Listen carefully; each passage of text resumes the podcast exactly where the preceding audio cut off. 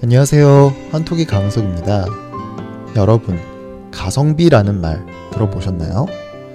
최근 이 가성비라는 말 대신에 가용비라는 말을 더 많이 하게 되는데요.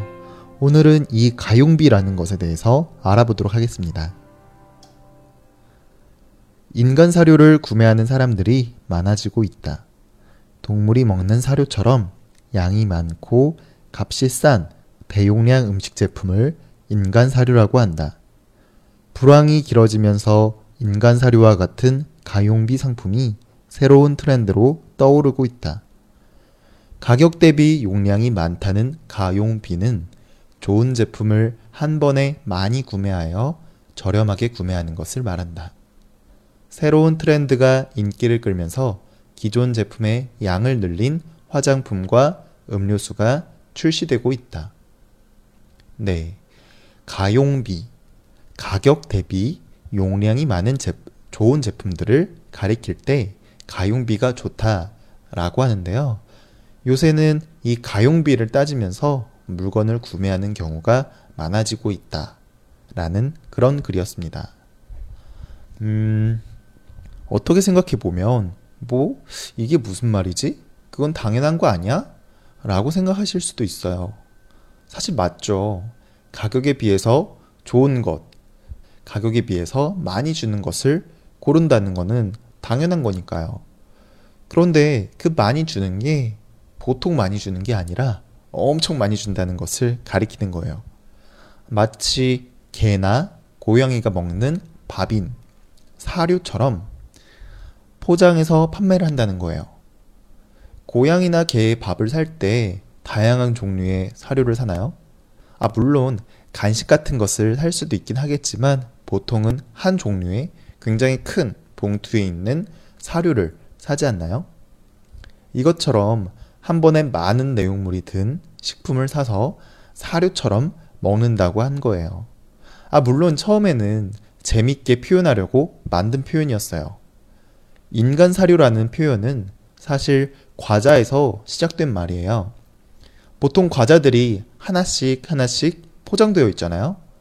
그래서 과자를 먹을 때 봉지를 뜯어서 하나씩 까서 하나씩 뜯어서 먹고는 했는데 이렇게 포장되어 있는 게 아니라 일반적으로 파는 것보다 굉장히 더 많게 그리고 싸게 싸는 싼 이유는 봉지가 개별적으로 하나씩 하나씩 포장되어 있는 게 아니라 큰 봉지에 다 들어가져 있고 광고 같은 것도 그렇게 크게 많이 하는 것도 아니 아니고 음, 그래서 싼 거예요. 어 그래서 이런 상품들을 먹다 보니까 과자들을 이렇게 크게 사가지고 먹다 보니까 어 이거 동물의 동물들이 먹는 사료를 먹는 것처럼 우리가 먹네 라고 우스갯소리로 장난으로 표현한 것에서 시작된 말인 거예요.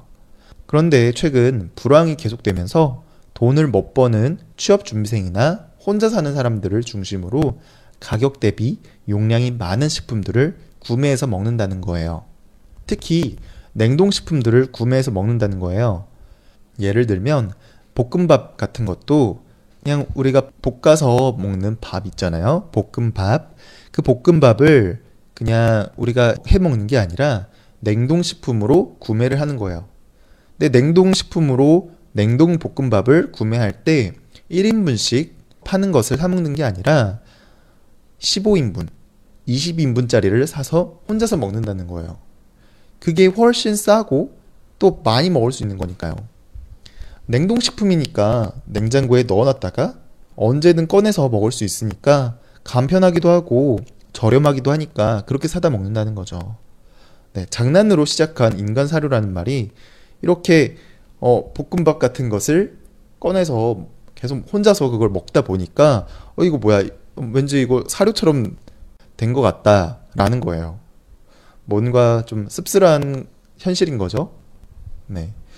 간편하게 먹고 싸게 많이 먹는 것이 소비 트렌드가 되면서 어, 물건을 사는 기준이 이런 기준으로 되면서 대용량의 음료수가 나오게 됐고 화장품도 양이 많은 화장품을 출시하게 됐다라는 말인 거예요. 네. 앞에서도 말을 했지만 어, 이 뭐야? 이거 당연한 거 아니야? 싸고 많이 주는 건 좋은 거잖아. 라고 여전히 생각할 수도 있는데요. 그런데 사실 이전에는 이 정도까지는 아니라, 아니었다는 거죠. 이전에는 가성비, 가용비가 아니라 가성비가 물건을 고를 때 굉장히 중요한 기준이었어요. 가성비라는 것은 가격 대비 성능이 좋다 라는 뜻으로 다시 말해서 가격에 비해서 정말 좋은 제품이다 라는 그런 의미인데요. 이 가성비를 따라서 물건을 구매했다는 거예요. 그런데 이제는 제품이 엄청 좋지는 않더라도 가성비가 좋지는 않더라도 어, 좋은 제품이고 좋은 상품이고 그렇게 나쁘지 않다면 음, 한 번에 그냥 크게 많이 구매하는 게 훨씬 더 좋다 라는 분위기가 많아지고 있다라는 거예요. 그런 분위기에서 인간 사료라는 말도 나왔다라는 거고요. 네. 이제 내용을 어느 정도 이해했으니까 반복하면서 원문을 다시 한번 듣고 와볼게요. 인간 사료를 구매하는 사람들이 많아지고 있다. 동물이 먹는 사료처럼 양이 많고 값이 싼 대용량 음식 제품을 인간 사료라고 한다. 불황이 길어지면서 인간 사료와 같은 가용비 상품이 새로운 트렌드로 떠오르고 있다. 가격 대비 용량이 많다는 가용비는 좋은 제품을 한 번에 많이 구매하여 저렴하게 구매하는 것을 말한다. 새로운 트렌드가 인기를 끌면서 기존 제품의 양을 늘린 화장품과 음료수가 출시되고 있다. 인간 사료를 구매하는 사람들이 많아지고 있다. 동물이 먹는 사료처럼 양이 많고 값이 싼 대용량 음식 제품을 인간 사료라고 한다. 불황이 길어지면서 인간 사료와 같은 가용비 상품이 새로운 트렌드로 떠오르고 있다. 가격 대비 용량이 많다는 가용비는 좋은 제품을 한 번에 많이 구매하여 저렴하게 구매하는 것을 말한다. 새로운 트렌드가 인기를 끌면서 기존 제품의 양을 늘린 화장품과 음료수가 출시되고 있다. 네.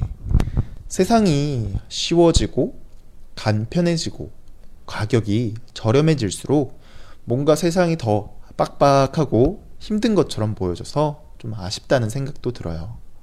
특히 인간 사료라는 말을 들을 때면 밥을 먹는 것도 하나의 행복이고 즐거움인데 어 뭔가 좀 안타깝다라는 생각도 들어요. 아 물론 모든 끼니 그러니까 매번 식사 시간대마다 이렇게 사료처럼 먹는다는 말은 아니에요. 그냥 매번 밥을 사 먹기 귀찮고 밥을 만들어 먹기 힘드니까 이렇게 간편하게 큰 용량으로 많이 사놨다가 간편하게 먹는다는 거죠.